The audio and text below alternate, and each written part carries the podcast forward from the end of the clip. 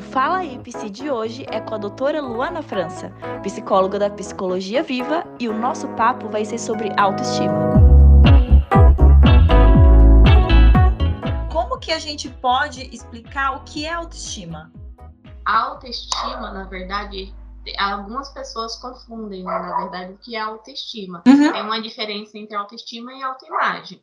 A autoestima, é, a gente pode compreender que é a forma que o indivíduo se vê, né? Como é, é os, os sentimentos que ele tem em relação a ele mesmo. Diferente da autoimagem, que é a forma que é, ele se vê a física, né? E apresenta tá. socialmente, né? Uma uhum. coisa mais subjetiva. E por que que então ela é tão importante pra gente?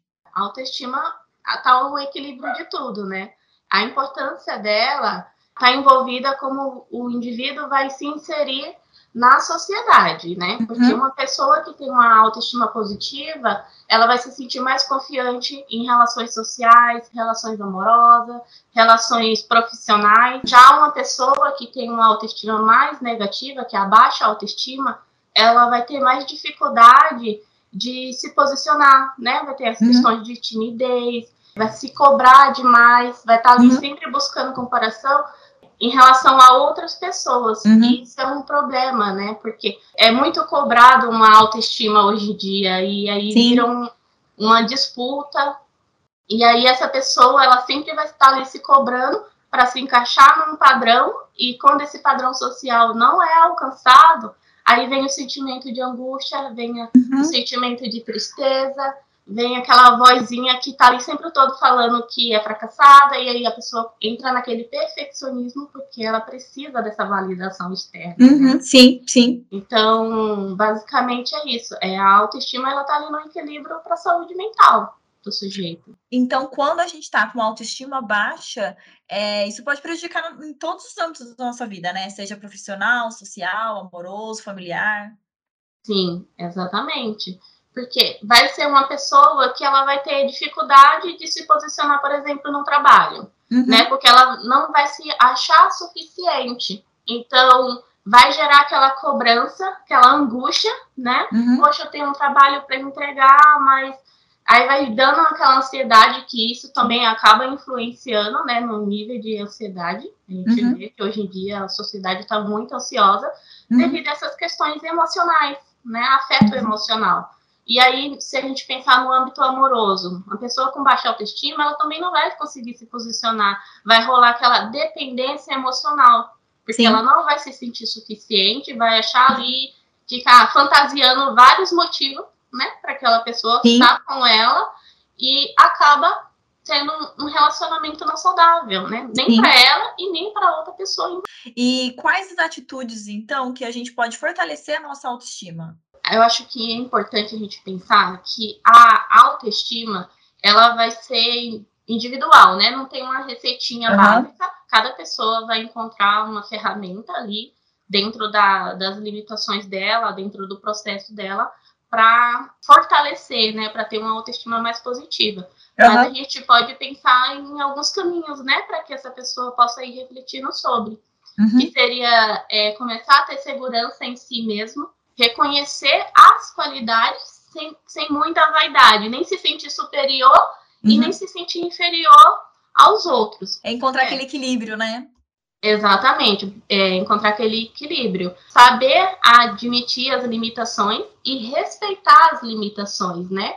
E se percebendo, na verdade, os aspectos favoráveis da, da personalidade. Pensar assim, eu tenho isso aqui, né? Eu reconheço que eu tenho esse, essa questão e reconhecer que algumas questões vai dar para ser mudadas e outras não. E respeitar isso, que isso é individual de cada um, tá? Mas isso aqui me incomoda e eu não consigo mudar. Tá, o que, que eu posso fazer? Fazer exercício do, do, de se questionar. O que, que eu posso uhum. fazer para que isso não me invada, não atrapalhe as minhas outras relações? Ser aberto e compreensivo, né? Entender que a pessoa é humana, né? E que o humano erra né? Sim. E aí algumas pessoas entram nesse mecanismo punitivo, né? Eu não pode errar nunca. Não pode errar nunca, né? E aí começa aquela neurose, aquela paranoia, meu Deus, errei, enfim. E então, é, se respeitar, né? Se acolher, tá? Eu errei, tudo bem. O que, que eu posso fazer? O que, que eu posso aprender com esse meu erro? Uhum. Né? É aprender a superar os fracassos, né? Com categoria, com equilíbrio. Ah, tá, fracassei, mas não significa que eu sou um fracasso. Não significa Sim. que eu sou um erro, né? É uma questão. Eu acho que a gente acaba fazendo muito isso, né? Quando tem um fracasso e todo mundo fracassa, todo mundo erra, e isso acontece na nossa vida o tempo inteiro. Mas quando acontece, a gente já lida de um jeito que, nossa, eu sou um fracasso, né? Achei bem interessante o que você falou. Sim, exatamente.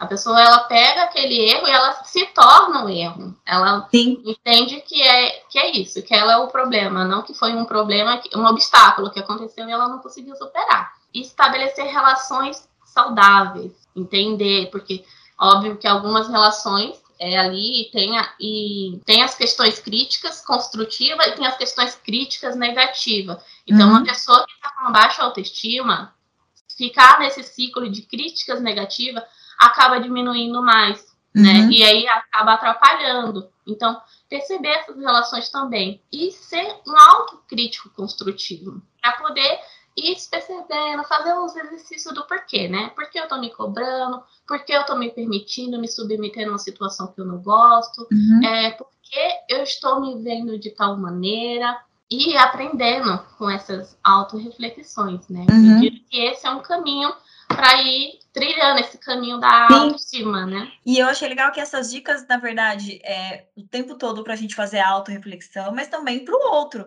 Eu consigo, a partir dessas dicas, ajudar um familiar, ajudar um companheiro, ajudar um amigo, porque também faz parte de nós fortalecermos a autoestima da outra pessoa que está do nosso lado, né? Exatamente, né? Ser esse ambiente suficientemente bom para o outro, né? Exato, exato. E a terapia também faz parte disso. É, com a terapia eu consigo fortalecer a minha autoestima, faz parte desse processo? Sim, a terapia ela é fundamental nesse processo, né? Uhum. Porque ela ajuda, auxilia esse indivíduo na busca do autoconhecimento né? Uhum, ele, ele se reconhecer, se perceber e se aceitar. Porque não adianta de um dia acordar, ah, hoje eu vou ter uma autoestima boa, sem, sendo que eu nem sei é. por onde começar, né? Nem sei quem eu sou, nem sei o, quais são os pontos que devem ser olhado e acolhido. E aí a terapia ela faz esse processo de olhar, né? E acolher junto com o indivíduo. É um período transformador, né? Exatamente, transformador, né? É que nem eu sempre posto nas minhas redes sociais sobre o sentimento de vazio e a busca por ser preenchido. E aí entra essa questão da autoimagem, que as pessoas confundem com a autoestima, que entra uhum. na questão física. É, eu sinto um vazio, eu tento preencher de alguma maneira, então eu tento muitas vezes mudar o meu externo, que é a aparência física. Uhum. Sim. Né? E aí algumas pessoas, ah, eu não aceito isso de ruim que tem em mim, então eu busco mudar. Aí recorre a cirurgias plásticas, recorre é, a mudanças obsessivas. É, eu já vi até, tem até um meme que fala, é, ah, estou triste, vou cortar o cabelo, né? É exatamente isso, é, cortar o cabelo vai mudar a, o problema, que na verdade é algo de, relacionado à aceitação, né? Sim, exatamente, é, estou triste, vou cortar o cabelo. Não, não faz esse momento de, eu estou triste, eu vou olhar para essa tristeza e eu vou buscar entendê-la, né? Significa tampar esse vazio né? Eu me deparo ele, com ele aqui, eu não sei lidar, eu não uhum. sei olhar para isso, então de alguma maneira eu tento preencher, tampar uhum. isso. Né? Então, ah, tô triste, vou comprar roupas. Ah, mas eu já estourei o meu cartão. Ah, mas isso vai aumentar a minha autoestima, uhum. né?